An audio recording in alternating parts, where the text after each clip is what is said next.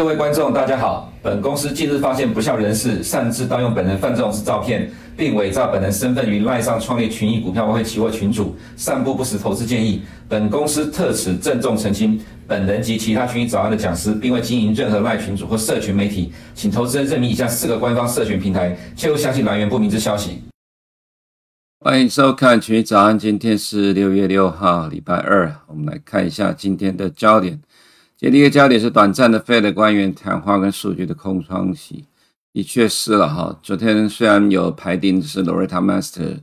不过呃，他其实是呃在一个这一个场合里面只是欢迎词而已，并没有要评论什么内容啊。所以今天开始大概就已经没有什么 Fed 官员的谈话了。那么本月呃本周也是数据的空窗期了哈。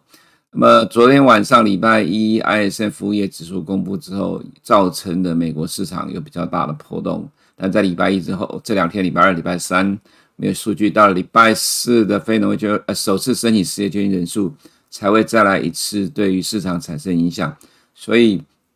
呃，从官员谈话来看呢，六月十五号下个礼拜四凌晨之前，呃，看起来没有什么 Fed 官员会影响到市场。那么数据的话。本周只有礼拜一的呃服务业指数跟礼拜四的首次申请失业救济人数，下礼拜二的重点 CPI 的数据。那么昨天啊、我们在节目中也秀了一下 Trade Inflation 呃这个 Trade Inflation Swap 预期到呃这个四月的呃五月的数据是大概四四个 percent 左右。那么现在呢，在调查的共识的哈预估是呃明目 CPI 是四点一，前期四点九，核心 CPI 是五点二，前期是五点五。如果符合市场预期的话，会有比较大的一个下跌了哈。那么其实市场会呃反映 CPI 数据大幅度的下滑，呃呃幅度有这么大的下滑，是因为去年六月是全年的 CPI 最高点来到九点一，所以是积极的因素。所以市场现在一直呃呈现比较多头的情况，是因为反映中长期美国的通膨的状的通膨趋势一路下滑的预期。现在这是主流，所以美股才会这么强。当然，我们看到很多各式各样在解释市场上涨的逻辑了哈，还比不上呃我们所讲的呃，其实美国投资人看的是一个长期趋势，早就已经在预期，因为呃未来通膨持续的下滑，终将会降息的逻辑正在市场中持续的发酵。所以在短暂这两天，虽然说上个礼拜五大涨之后，礼拜一。呃，有比较呃大的幅度的震荡，但这幅度其实，在如果相较于上礼拜五的上涨来讲的话，这幅度其实还 OK 了哈。我们觉得就是短期的涨多的震荡整理而已。在第二点是 WWDC 利多出尽吗？呃，昨天晚上啊，今天凌晨一点钟，Apple 发表了 iOS 十七，还有呃这个 MR 的头盔，还有 MacBook Air 的十寸的版本，一堆的新产品。那么在呃，新产品发表没多久，一点十三分左右，Apple 的股价就见到了这个盘中的最高点，慢慢的掉下去，收盘是小跌了哈。呃，当然会有人这样解读，说是不是利多出尽？就像昨天早上我秀的，有人在提到上礼拜参议院通过了在呃这个债务上限的提案，是不是会有利多出尽？结果是大涨的。那么在个个单一个股上，其实多多少少会有这种状况了哈。那如果说看 Apple 这个动态来看，我倒觉得还 OK，因为毕竟新 iPhone 在今年的九月才会上市。如果是去比对过去往年历史 Apple 的动态的话，通常九月发表新机之前，才是可能你比较需要保守的一个时间点了哈。那么在昨天的盘中啊，对不，今天凌晨收盘呢之前，Apple 的股价在盘中一度创了历史新高，但是它的市值并没有突破三兆美元。当然，我们也看到其他的人在讲说。呃，Apple 的股价创盘中创历史新高，可是现在还在衰退呢，这没有什么好质疑的啦。这在美股本来就是常态，我们也常说了，这就告诉你，其实还是有很多的台湾人用台湾自己的逻辑去看美国市场，所以才会有这么多的人今年以来错失了美国金融市场的热络。那么早上我看到 bumber 有人在解盘说，S&P 500如果说从去年十月的低点到呃这两天来讲的话，已经快要涨幅二十 percent 了。要进入多头市场了，难道你要等到涨了八个月之后，涨进涨了八个月之后涨了二十 percent，你才要开始变得比较乐观吗？如果是这样的话，你整整落后了市场八个月的时间了。所以，呃，传统的所谓技术分析的定义，或者是技术分析，或者是用台湾人的逻辑来看美国金融市场，你常常会错失了呃这个行情最甜蜜的时间点。现在。呃，Apple 呃发表了一大堆新产品，不代表它就此暂时告一个段落的利多出尽，因为最重要的 iPhone 十五新机今年九月才会发表，其实在那之前呢、我个人觉得都不用想太多。在我们看到重点的部分哈，昨天晚上十点钟公布的 ISM 服务业指数。呃，这其实之前的制造业指数公布，其实市场并不会有什么样的太大的期待。虽然呃持续的维持在五十之下，但是因为美国的制造业占整个 GDP 比重已经降到大概剩下十个 percent，所以制造业持续在低档低迷，也不会影响到美股了哈。那会影响的当然是服务业的比重了，因为呃当然服务业，因为服务业占美国整体 GDP 大概有差不多七成左右，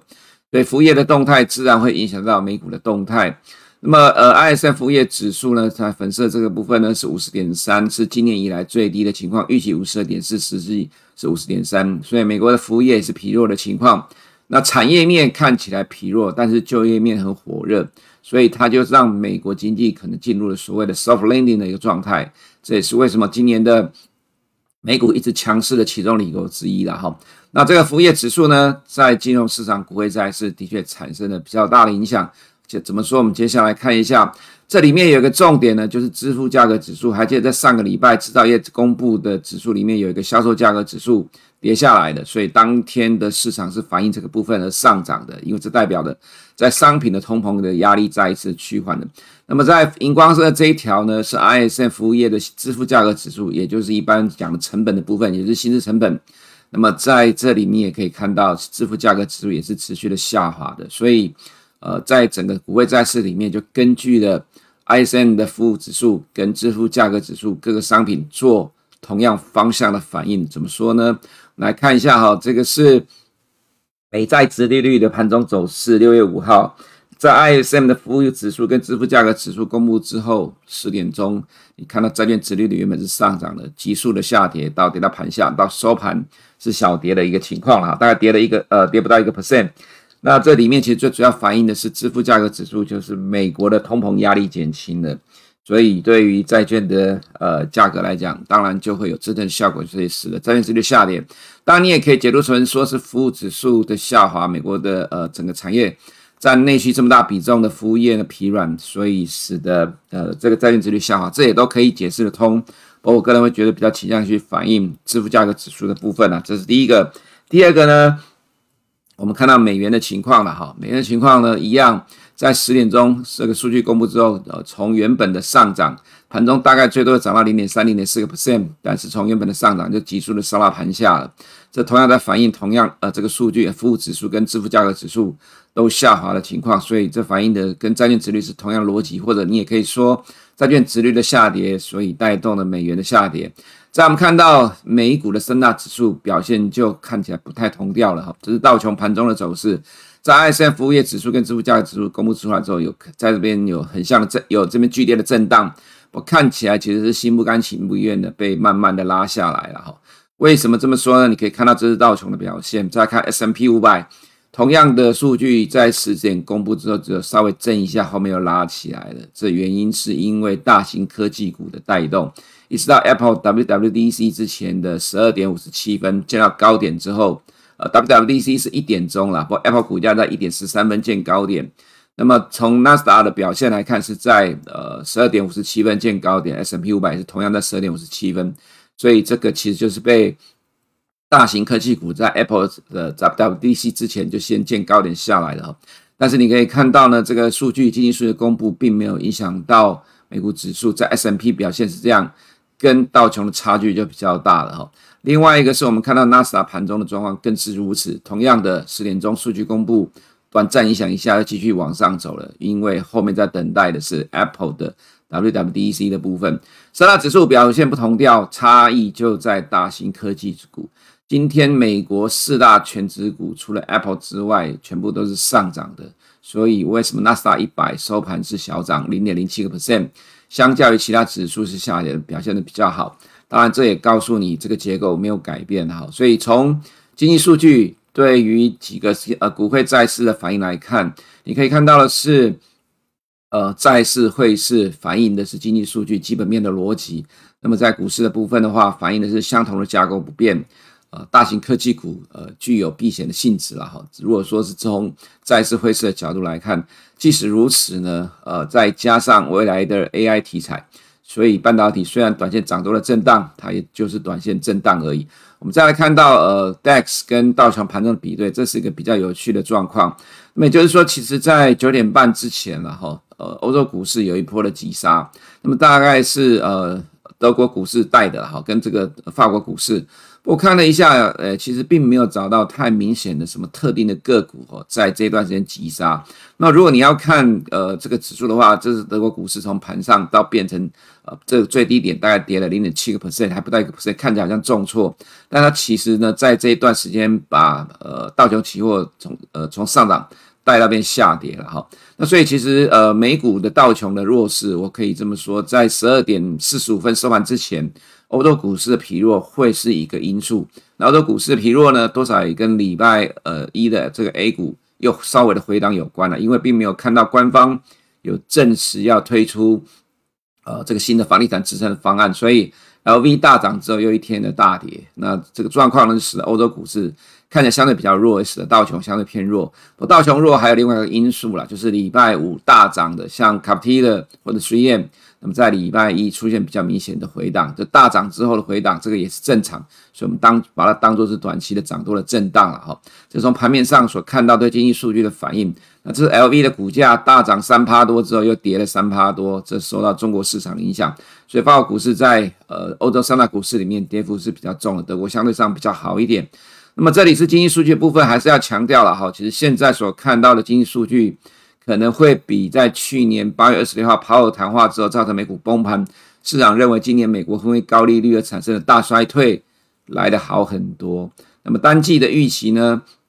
我们再次强调，现在这是数据上的第二季各个机构的预测了哈。如果去比对现在的现况来讲，看起来差距非常的大，差距这么大，这个是美股能够强势的原因。但，最终公布的数据不代表会是跟现在呃 GDP 预估的模型一样，因为毕竟。GDP now 有不好的 record，就是说在最终数据公布的时候会差距很大。那这个我这个看法，我觉得如果差距很大，必然是在贸易逆差的部分。那么贸易逆差不会被解释是美国的经济衰退，反而会是告诉你内需很好。这么我们昨天所提过了。所以原则上来讲，至少在目前这个时间点，美国第二季的经济成长率远高于市场的预期。这就能够支撑的市场是比较乐观的哈。那这里我再更再更新一下啦，就是 S&P 五百的获利的预估的动态，这是呃今天昨天晚上最新的数据，还是一样，跟我昨天所秀的比较起来，在第三季的数据又往上上修了大概一个 percent，第二季的呃衰退呢往上也修正了，那么第四季往上修正，但是呢明年第一季稍微的下来。所以你看到整个获利的预期其实都在不断的上升调高，这是为什么美股能够强势的原因。科技股呢上修的幅度更高，你可以去看一下哈，在今年的第一季，呃四月在三月底四月初市场预期第一季美国科技股会衰退十五个 percent，就到了呃获利都公布完，最终只有衰退五个 percent，差的幅度差十个 percent，差距这么大。所以你看到第二季的衰退幅度呢，也较大概两三个礼拜之前大幅度的缩小，剩一点零个 percent。第三季就恢复正成长，第四季明年第一季大幅度的成长，这是因为积极的因素。所以如果现在市场估计是这样子的话，这当然科技就能够凸显出科技股为什么这么强了了哈。市场永远在反映未来的预期，我们持续强调这个部分，你要看懂美国投资人脑袋在想什么。那么这是 FactSet 的数据。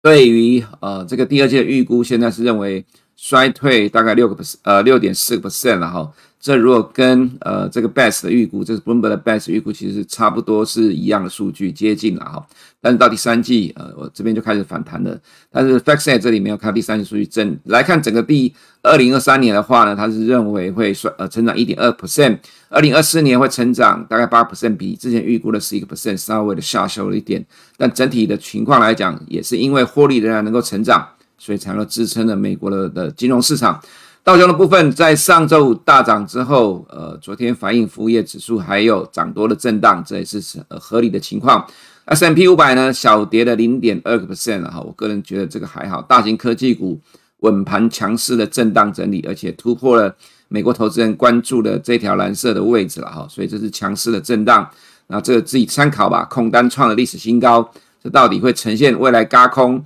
还是下去呢？我个人会觉得比较倾向是乐观的方向来走了哈。在讯息的部分，《华尔街日报》引述知情人士报道，美国监管机构要求大型美国银行将资本要求平均提高二十 percent，而且根据计划草案，越大的银行要面临更严格的准备金要求，是越大的银行提拨的要更多。这当然多多少少影响到股价了哈。所以呃，今天凌晨的美国道琼跌的幅度比较大，金融股反而不是跌最重的股票。我也认为这也凸显出，其实近期的金融股算是相对上强势，即呃即即使有这个利空影响也没有很大。再就是今天有澳洲央行的决策会议了哈，明天有加拿大央行决策会议，原则上市场认为是大概不会不太会变的，就是看呃今天的中午十二点半跟明天晚上十点会有什么样的一个利率动态出来。那么另外本周重要的就剩下礼拜四晚上的首次升息失业救济人数了哈。那么在昨天呃到今天早上的这个利率动态预测的部分，呃，相较于礼拜一早上我们所看到，大概微幅下降了零点零四到零点零五 percent 左右，幅度不大。不过呢，这个状况就是更很清楚的告诉你，现在不会去影响到六月十六号呃六月十五号 FOMC 的一个会利率决策会议呃维持不变的一个状况，因为 Fed 已经讲跟你讲了好几次了。不管是 Power 或者 John Williams 或者是 Philip Jefferson 都认为应该暂停升息，等一下后面的状况，所以维持不变的几率是在差不多是八十四点五个 percent 左右了哈。那么这个状况大概我个人觉得一直到下礼拜呃 FOMC 之前都是一样的情况，所以今天的公债殖利率普遍的下跌，受到服务业指数的影响。那么这个状况呢，也影响到了汇率的走势。人民币呢原原本盘中一度贬值了零点三个 percent。但是因为呃债券值的下跌，所以使得美元缩小了，呃这个是盘中的涨幅，到收盘变成小跌零点零一 percent 哈。但是欧元也没有弹到哪里去，虽然在凌晨的时候，Christine Lagarde 提到可能要继续的升息，但是欧元也没有动，美元涨不动的呃暂时动不了情况之下，欧元也没有动，这也凸显出欧元的弱势了哈。澳洲股市这里就受到呃在礼拜一 A 股的暂时拉回的影响。A 股还需要等待进一步的一个明确的动态，所以影响到欧洲市场的反弹了。涨一天之后就跌下来了。不过正常的情况了哈，因为上礼拜五涨幅度也不算小，所以礼拜一回档又跟着美股回档，这也是合理的情况。那么上个礼拜五涨多了震荡，大型科技股仍是盘面的主角。我们先看一下银行股呢，今天跟着拉回，但幅度不大，我们觉得这都还可以接受了哈。那么这个是纳斯达跟十年公债殖率的走势，十年公债殖率跌下来，纳斯达呢，这是大型股，呃，纳斯达一百。纳斯达一百收盘还是再创新高，还是强势的震荡。那么我们看一下，这是大型科技股的市值哈。近期美国大型科技股支撑的 S M P 五百跟支撑的纳斯达一百，嗯，你可以看到在最上面这个呢，二点八三兆了，二点八二五兆，这是 Apple 的市值。Apple 股价盘中创了历史新高，收盘虽然没有只差一点点，但是它的市值为什么却没有突破？二零二一年底、二零二二年出了三兆呢？这就是库藏股的关系。Apple 在这两年，二二年、二三年都有宣布了九百亿美元的库藏股，那么股份减少了，虽然股价创新高，但是市值还没有创新高，这样你就知道答案了吧？好，现在第五大市值的是 NVIDIA，来到了九千六百八十亿美元。坦白讲，我觉得 AI 的趋势才刚开始而已啦，哈，所以呃，未来美国大型权值股大者恒大，影响指数的力量。当然会越来越大，这个趋势是必然可见的情况。这样我们就看到早上有人在讲说啊，Apple 现在还在衰退呢，股价已经创了历史新高。我说这本来就是正常情况了。如果你很早就知道这个状况，你自然就不会错失了今年欧美市场这么强强劲的上半年了哈。你可以看到，这是二零一九年，我在很多的讲座里面常常拿二零一九年来做例子。当年度 Apple 的净利衰退了七点一八 percent，可是股价涨了八十六点一六 percent。你很难想象在台湾市场会看到这种情况。不过这几年下来，或者是今年上半年这个状况也发生了，因为今年的获利普遍会比二零二二年衰退，可是很多的股价都已经涨了一大段了。其实这也跟进了美股的动态，获利衰退，股价一定会跌吗？我用二零一九当做例子，你看到 Tesla，看到 Meta，看到 Goldman Sachs。他们呃，当年度获利都是衰退的，股价却是上涨的。所以对于美国投资人而言，股价衰退不一定是股价呃获利衰退不一定是股价下跌的保证啊，更何况是以这种大型指标权值股 Apple，当年度获利衰退七点一八，股价却能够大涨八十六 percent，原因是什么呢？因为当年市场早就预期 Fed 要降息了，这我曾经说过，是有一个友善的 Fed，市场是欢迎的。那么现在对于市场来讲，不管今年会不会降息。呃，二零二四年市场也会认为会持续的降息，还有美国经济看起来不温不火，看起来只是软着陆的情况，或者可能 no landing 这个状况都是市场欢迎的。所以大家都说利率上升，本一比一定要修正吗？你可以去看一下台股在这一波涨上来之后，本益比有修正吗？如果你去比对去年的话，现在可能部分的个股本益比比去年还要来得更高，但是利率已经上来了。所以很多传统的观念，呃，很多人还坚守的过去，呃，不走，呃，不，呃，不了解市场的动态变化了。其实我们常常长期观察美国金融市场或全球金融市场，所谓利率的上升造成本益比的调整，其实只有在初期而已，在后期其实市场早就抛诸脑后了了哈。再我们来看一下，呃，这个是 Apple 的动态了哈。那么 Apple。虽然跌零点七六，不过这挺正常，我们觉得正常啦。WWDC 短线的震荡，呃，九月还会发表新机。那么再来看 Microsoft，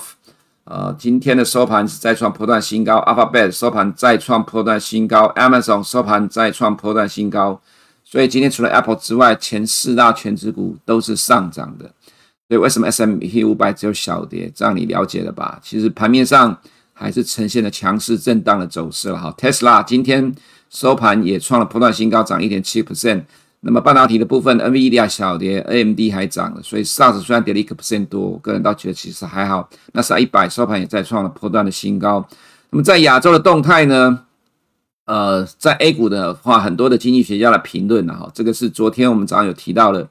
呃，中国在上个礼拜五的国务院常务会里面要求这些的利多，还有市场传出来的某知情人士的透露，要支持房地产这些东西呢，在昨天，呃，普遍多位经济学家表示，这些举措表明刺激政策将针对需要支持的部分行业，而像降息跟大幅加码财政支持这样的大规模刺激措施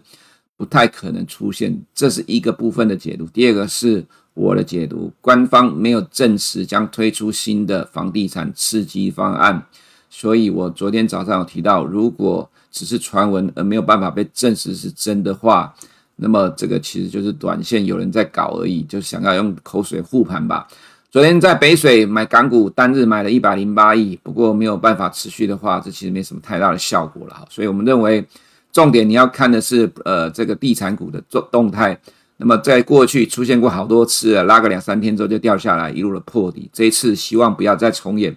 再重演的话，我看信心就溃散了哈。所以，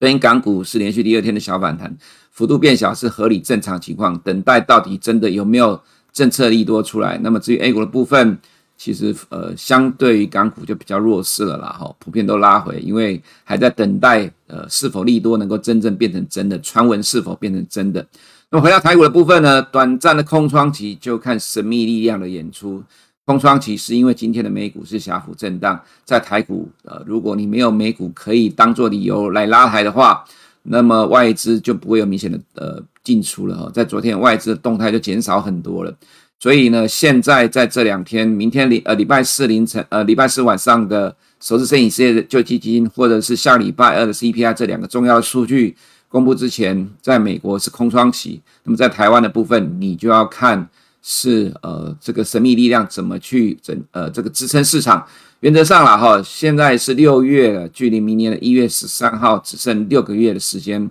我们认为神秘力量在台湾呃市场里面呃这个干预的手会越来越强大，呃会越来越频繁，我会让这个市场在呃这个下在明年重要的民主活动之前。呈现一个比较强势震荡的一个情况，这是台湾投资人的幸福啦，当然也是美国投资人哦，在每一次四年总统选举的第三年里面，呃，第三年的涨幅同样是比较高，这真的是两地有民主选举、民主活动的这样的一个国家呢所特有的优势。所以对于台湾的投资人来讲，哈，其实在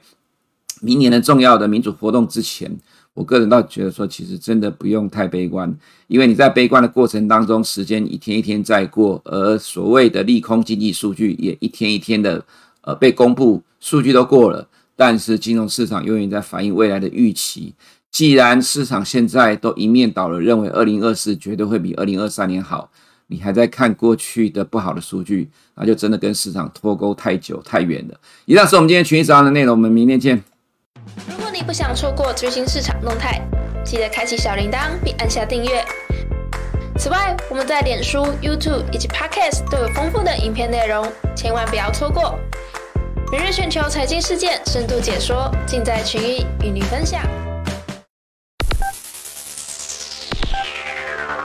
大家好，我是富邦投信基金经理人杨邦恒。那今天也很开心有机会来跟大家聊聊台股市场的一个看法。台股从去年的十月落底之后，已经反弹的这个超过三千点。那我想一定有投资人认为这个点位并不算低，